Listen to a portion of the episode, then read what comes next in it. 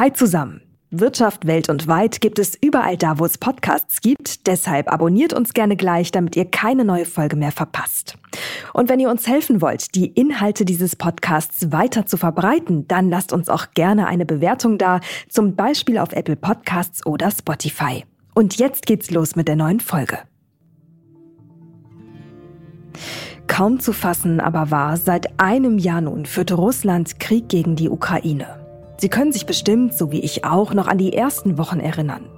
Damals, im Februar und März 2022, da wurde von vielen Experten ein schnelles Kriegsende prophezeit. Lange, so hieß es, könne das Volk dem russischen Militär keinen Widerstand leisten. Heute, zwölf Monate später, verteidigt die Ukraine immer noch ihr Land. Dieser Krieg ist längst keiner mehr, der nur Russland und die Ukraine betrifft. In kürzester Zeit sprach Bundeskanzler Olaf Scholz damals von einer Zeitenwende. Volodymyr Zelensky wurde live in den Deutschen Bundestag geschaltet, um dort über die aktuellen Zustände zu berichten.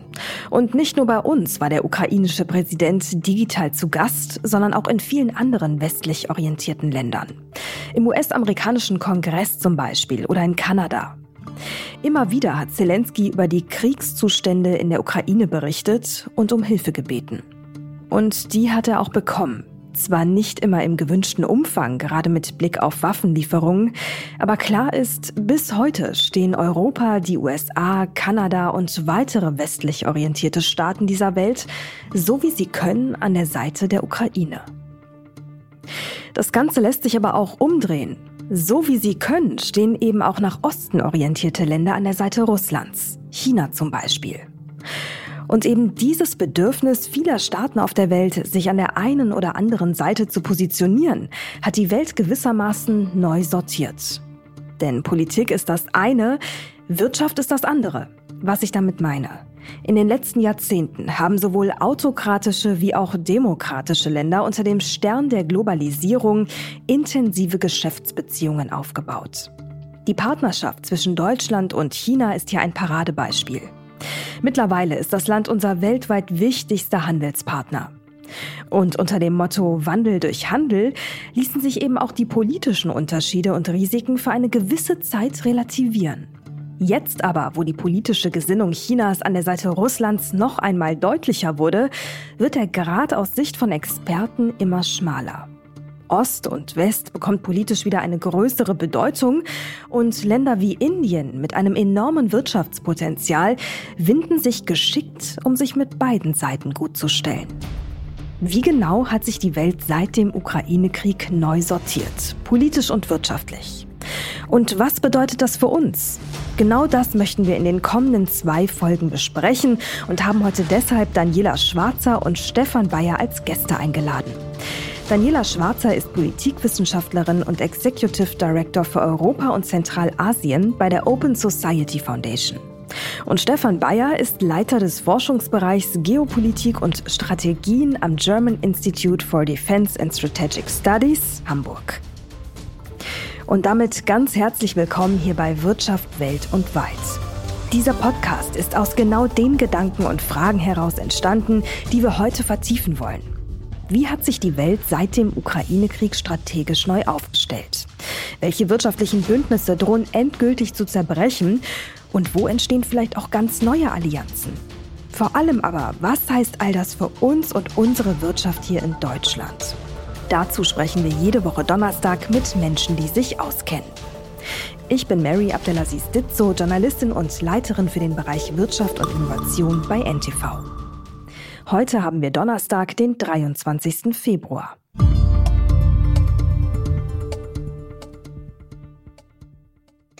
Frau Schwarzer, Herr Bayer, herzlich willkommen bei uns im Podcast. Schön, dass Sie da sind. Ja, schönen guten Tag zusammen. Dankeschön, dass ich da sein darf.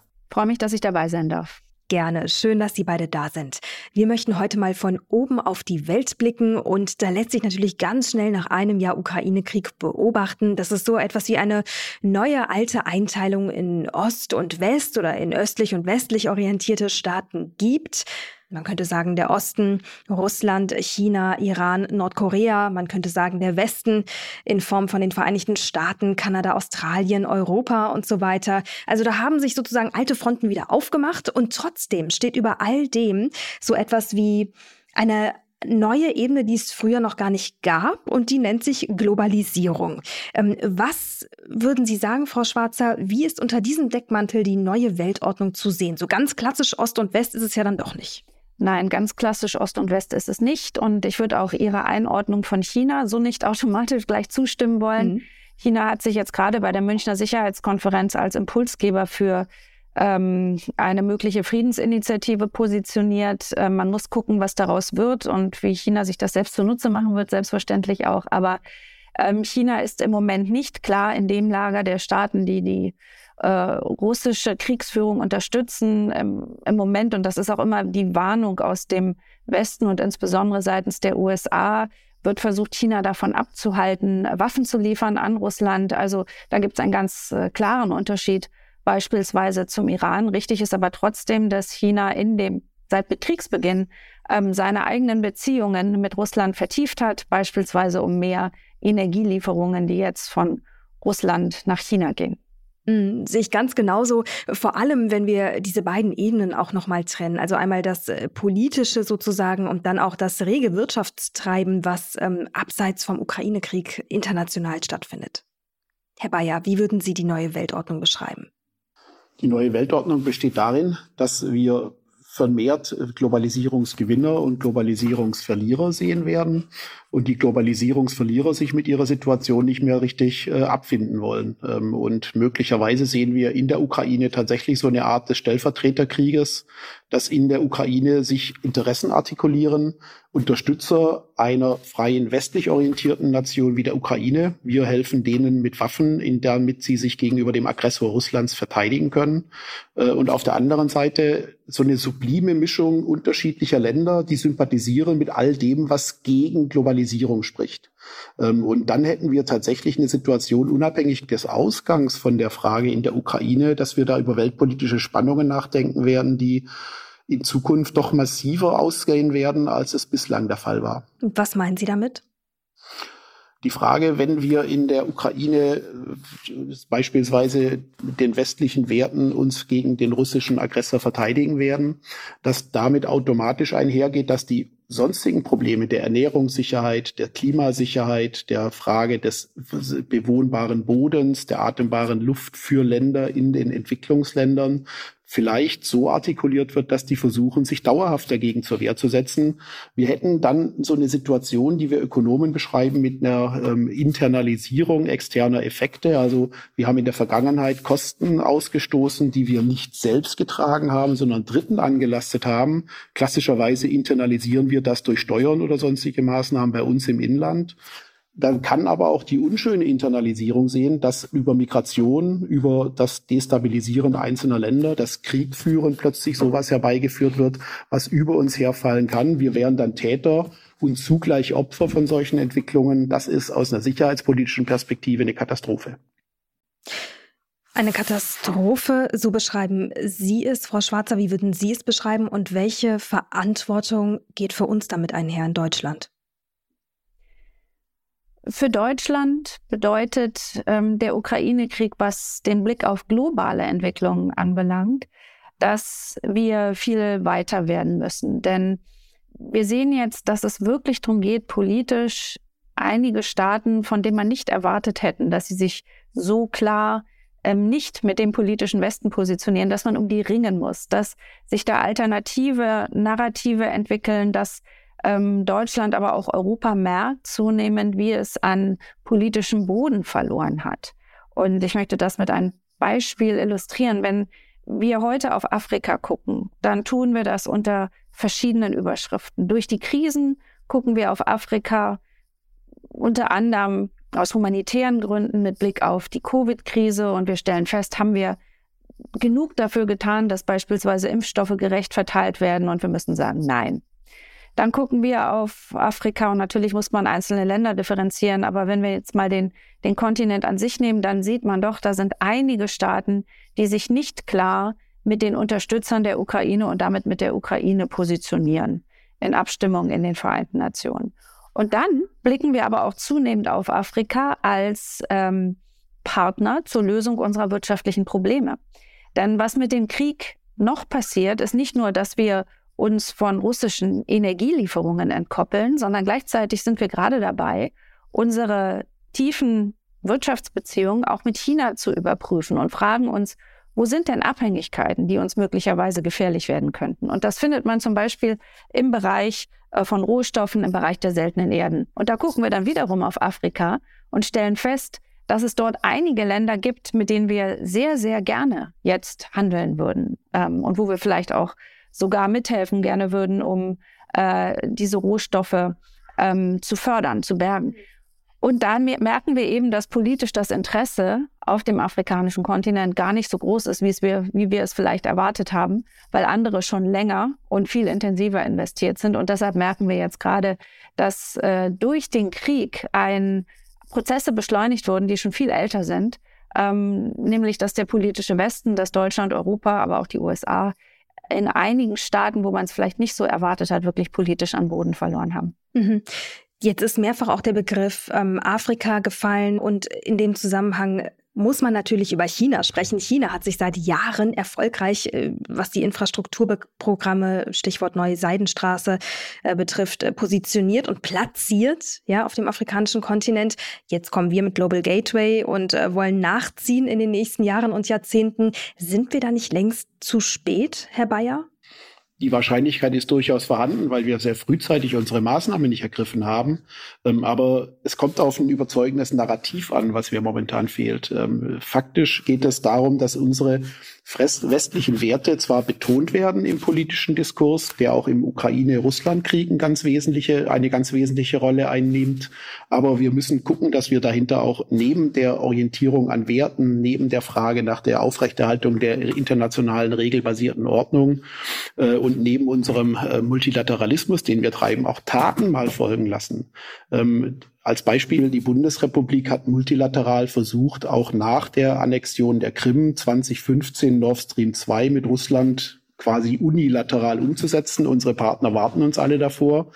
Wir müssen darüber hinaus dann auch mit Blick auf Afrika schauen, dass wir selbst überzeugende Angebote angeben für afrikanische Länder, sich an dem System, das wir versuchen wollen aufrechtzuerhalten, auch zu beteiligen. Also Chancen für Afrika, Wertepartnerschaften, vielleicht Klimapartnerschaften, Stabilitätspartnerschaften, die Frage nach einer vernünftigen Entwicklungszusammenarbeit. Und wir kommen dann automatisch wieder auf uns selbst zurück wir müssen gucken, welche politischen Maßnahmen von uns ausgehen, die Afrika eben Abstand nehmen lässt, mit uns kooperieren zu wollen und stattdessen lieber das Ganze mit China machen wollen. Ja, ganz genau. Und da, das ist ein ganz spannender Punkt. Ich meine, so ist Global Gateway, um dabei mal zu bleiben, ja auch ausgerichtet, zu sagen, wir möchten eine echte Alternative zur neuen chinesischen Seidenstraße darstellen. Wir möchten einen Fokus legen auf grüne Projekte, auf, eine, ähm, nach, auf einen nachhaltigen Aufbau der Wirtschaft im jeweiligen Partnerland und so weiter und so fort. Das sind alles tolle Ansätze. Und doch sind wir, wie Sie es auch gerade schon beschrieben haben, ziemlich spät dran. Und da fragt man sich in diesem globalen Kontext, in dem wir uns gerade befinden, äh, wo genau steht Europa eigentlich chancentechnisch und geopolitisch? Also sind wir nicht eigentlich die Verlierer dieser ganzen Geschichte, wenn wir mal davon ausgehen, dass der Ukraine-Krieg irgendwann beendet ist? Weil wir haben auf der einen Seite Russland als Großmacht, wir haben ähm, die, die Vereinigten Staaten, also Amerika, wir haben China und Europa. Also Russland ist neben den USA und China der dritte große wirtschaftliche Pol. Wir dürfen nicht vergessen, dass wir auch Stärken haben. Und dazu gehört eben äh, einer der größten Märkte weltweit, ähm, nicht nur viele Konsumenten, sondern ähm, auch, auch viel, viel Geld. Also es gibt viel Nachfrage in diesem Markt. Es gibt auch immer noch, auch wenn wir in vielen Bereichen den Verlust von Wettbewerbsfähigkeit beklagen, gibt es dennoch ein, ein, ein, ein ganz, ein, eine ganz gesunde Wirtschaft und gute wirtschaftliche Entwicklungen in Europa. Ähm, es ist auch ein, eine Macht, die weltweit Normen setzt. Wenn Sie gerade im Bereich Digitales gucken, dann ist viel von den europäischen äh, Richtlinien beispielsweise zum, zum Thema Datenschutz äh, ist ein Exportprodukt. Das machen andere nach.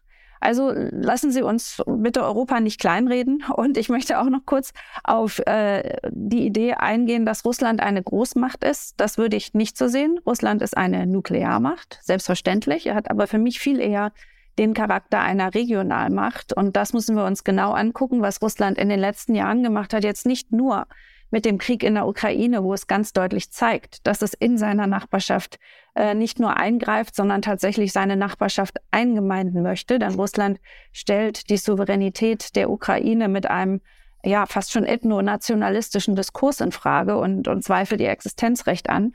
Russland möchte über die Ukraine hinaus in seiner Nachbarschaft strukturierend eingreifen und da Kontrolle zurückgewinnen. Im Grunde mindestens mal in den alten Grenzen der Sowjetunion, aber unter russischer Führung. Das ist sehr klar geworden in den Reden von Wladimir Putin, in seinen Artikeln und jetzt auch natürlich ganz konkret an der Kriegsführung in der Ukraine.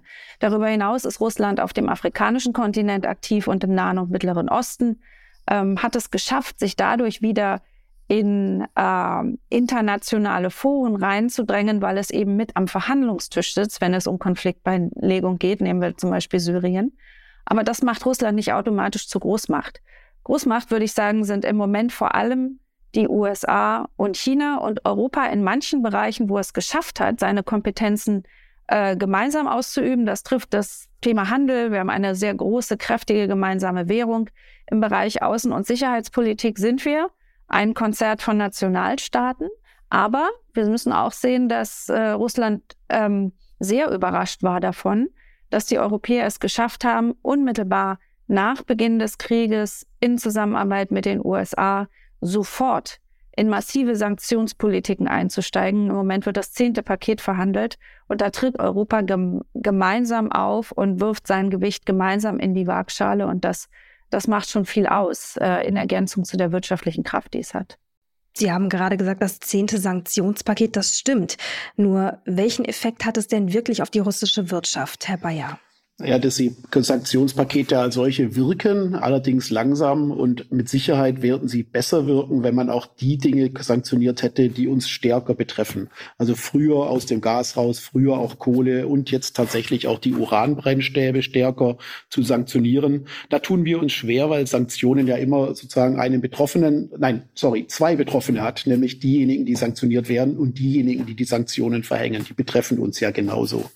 Ähm, ich würde gerne noch mal zu Frau Schwarzer einen Aspekt hinzufügen. Äh, Europa kann stark werden, wenn wir es schaffen, Verantwortung dafür zu übernehmen, dass eben nicht alles gut war in der Vergangenheit wenn wir tatsächlich uns auch bekennen dazu, dass bestimmte handelspolitische Hemmnisse Afrika eher vom europäischen Markt ferngehalten haben in der Vergangenheit, würde das vielleicht dazu führen, dass auch die afrikanischen Staaten sich enger an Europa zukünftig binden werden und äh, China eher beiseite schieben werden.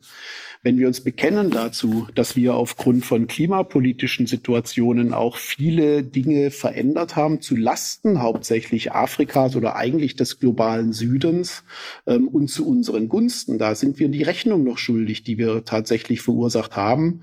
Die Debatten um Loss und Damages, die wir letztes Jahr in Sharm el-Sheikh gesehen hatten, waren ja ein Versuch, das zu machen. Deutschland bot großzügig 170 Millionen an.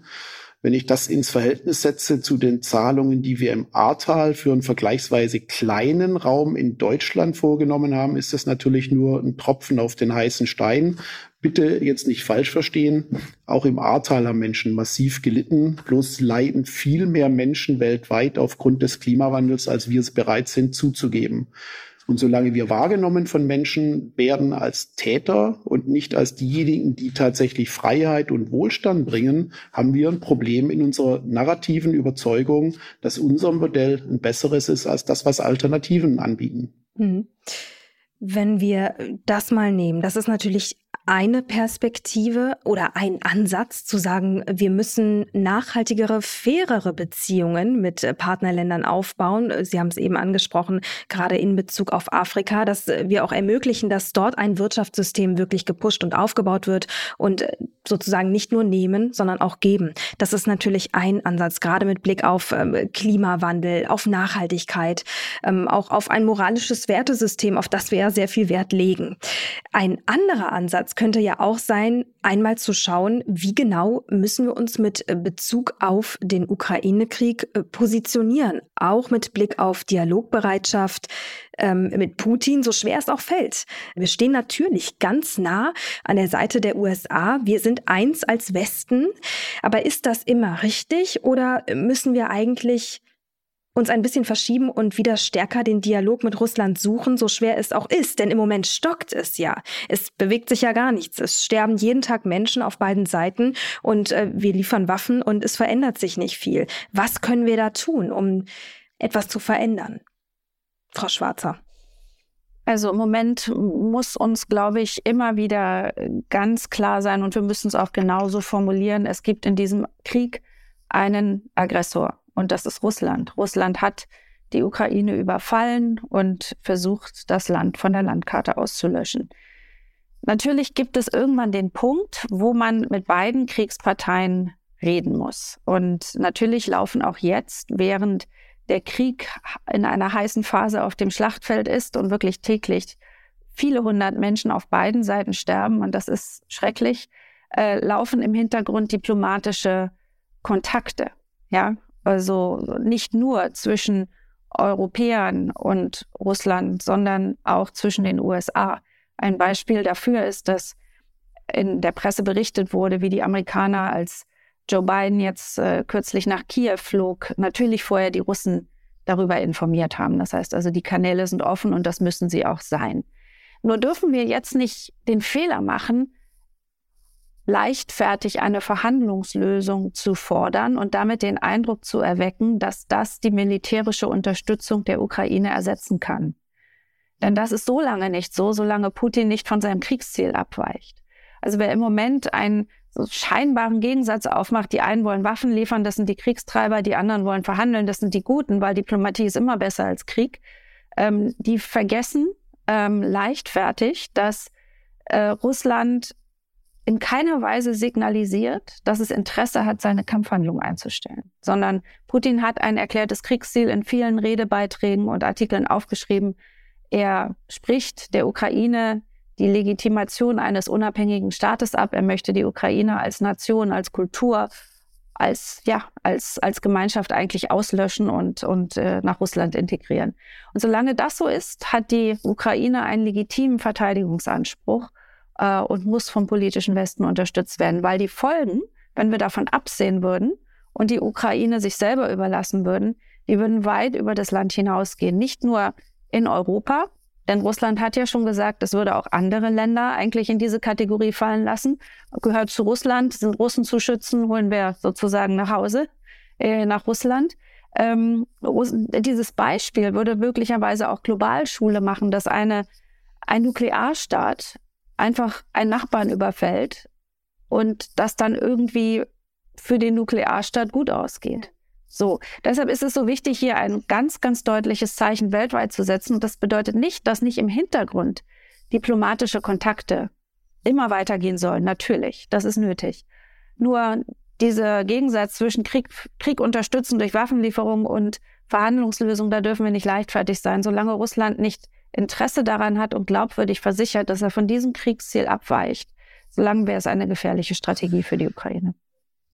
Ich möchte noch kurz eine Ergänzung dazu bringen zu Ihrer Frage vom Anfang. Die Einigkeit Europas war ja vor Ausbruch des Krieges nicht allzu groß. Und auch unser transatlantischer Partner ist nicht immer einer Meinung mit unserer etwa sicherheitspolitischen Ausrichtung gewesen.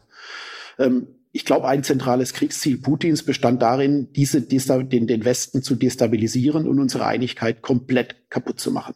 Das ist kolossal gescheitert. Das ist eine, sicherlich eine große Stärke, dass wir uns auf die Stärke unserer bestehenden Bündnisse zurückbesonnen haben aber wir müssen gerade auch in Deutschland und in Europa doch sehr deutlich fragen, was eigentlich unsere strategische Ausrichtung sein soll. Was wir mit der Europäischen Union machen wollen, wenn wir ein großer Wirtschaftsfaktor sind, gehört immer auch dazu, dass wir den notfalls sichern müssen, verteidigen müssen.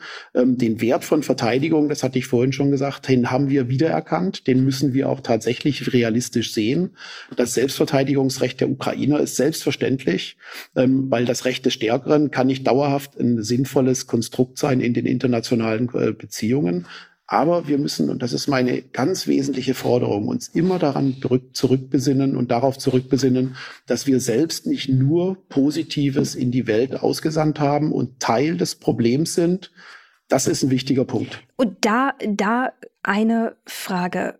Glauben Sie, die NATO-Osterweiterung, die war ein Fehler?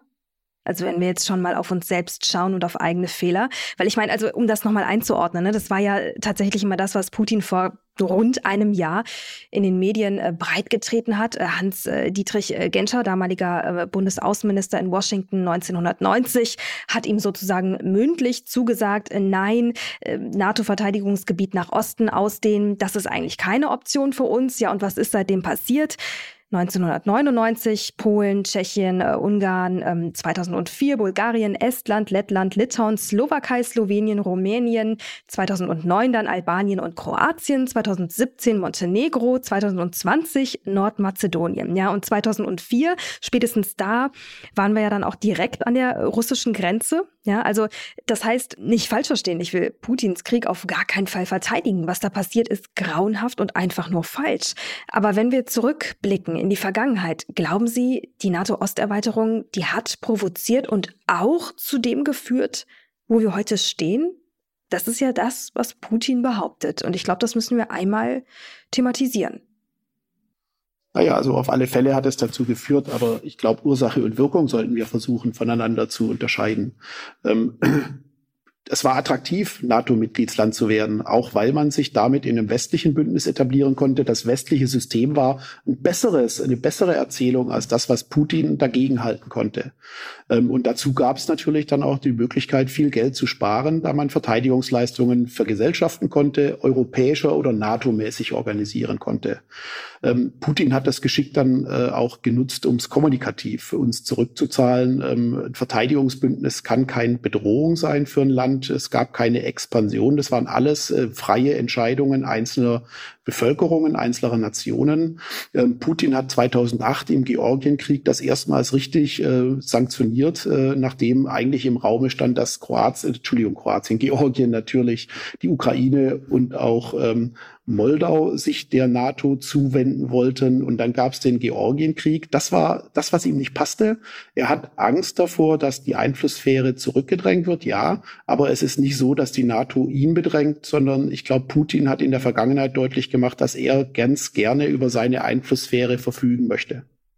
Ich sehe das sehr ähnlich und ich möchte nur noch zwei Dinge ergänzen. Das eine ist, dass äh, ebenso wie Putin die Geschichte erzählt, ähm, dass ihm zugesagt wurde, dass äh, bestimmte Staaten nicht in die NATO gehen werden, ähm, gibt es genauso Erzählungen, dass sogar äh, Russland äh, an einigen Punkten überlegt hat, ob es nicht der NATO beitreten könnte. Ich glaube, da gab es einfach einige Jahre in den 90ern, ähm, wo äh, es relativ viel hin und her ging, was jetzt gut ist, was schlecht ist, auch aus russischer Sicht.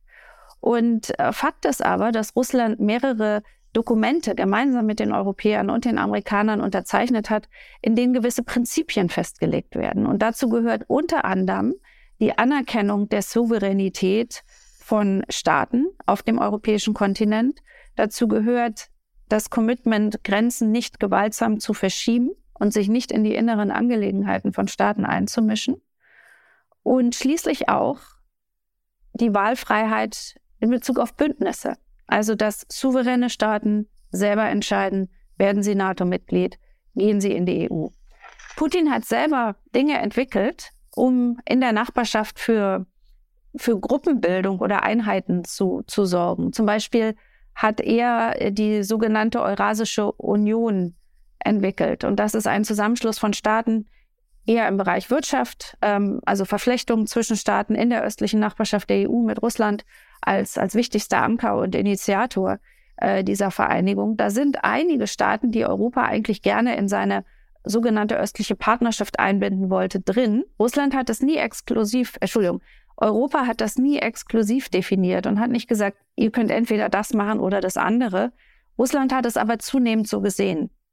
Und deshalb ist dieser Begriff der Einflusssphäre ähm, aus russischer Sicht so wichtig. Russland will gerne Einfluss haben und möchte, dass im Umkehrschluss kein anderer mit den Staaten in seiner Einflusssphäre engere Beziehungen aufbaut, weder im Sicherheits- und Verteidigungsbereich noch im Wirtschafts- und Finanzbereich. Und das widerspricht eben dem Prinzip der Selbstbestimmung von souveränen Staaten, die Russland aber mit unterzeichnet hat. Insofern hat sich da die Interpretation über die Jahre immer weiterentwickelt und deshalb ist es jetzt so, dass der Westen zu der Art und Weise, wie Russland diese Verhältnisse zu seiner Nachbarschaft definiert, einfach sagt, das entspricht überhaupt nicht unseren Absprachen und auch nicht den Dokumenten, die wir unterzeichnet haben. Und Putin stellt da ein Narrativ dagegen und sagt, von vornherein war das alles nicht legitim, was ihr gemacht habt, beispielsweise durch die NATO-Osterweiterung. Aber da muss man, glaube ich, sehr vorsichtig sein, dass man nicht dem russischen Narrativ folgt, weil er wird im Moment sehr stark instrumentalisiert. Neben dieser Agenda, in, mit der Russland also ja sich selber schützen will und sagt, ihr verletzt unsere Sicherheitsinteressen, deshalb müssen wir jetzt auch äh, angreifen. Da steckt eben auch noch dieser andere Narrativ dahinter, nämlich wirklich ein, ein nationalistischer, ein, ein äh, Territorium beansprechender, quasi imperialistischer Narrativ, nämlich dass Russland sein Staatsgebiet ausdehnen muss. Und zwar nicht durch gemeinsame Gruppenbildung, sondern indem es die Souveränität von anderen Staaten auslöschen will. Und das hat eine ganz andere Qualität. Das hat es. Und es ist wahnsinnig erschreckend, dass ähm, sich eine Regierung, ähm, der Kreml und Putin, um es ganz konkret zu machen, so angegriffen äh, gefühlt hat, dass er bereit war, einen Krieg zu starten. Und dann ist die Frage, was kann ein möglicher Gamechanger sein? Wer kann diesen Mann stoppen und wie? So viel für heute von uns. Nächste Woche gibt es dann die Fortsetzung dieses Gesprächs.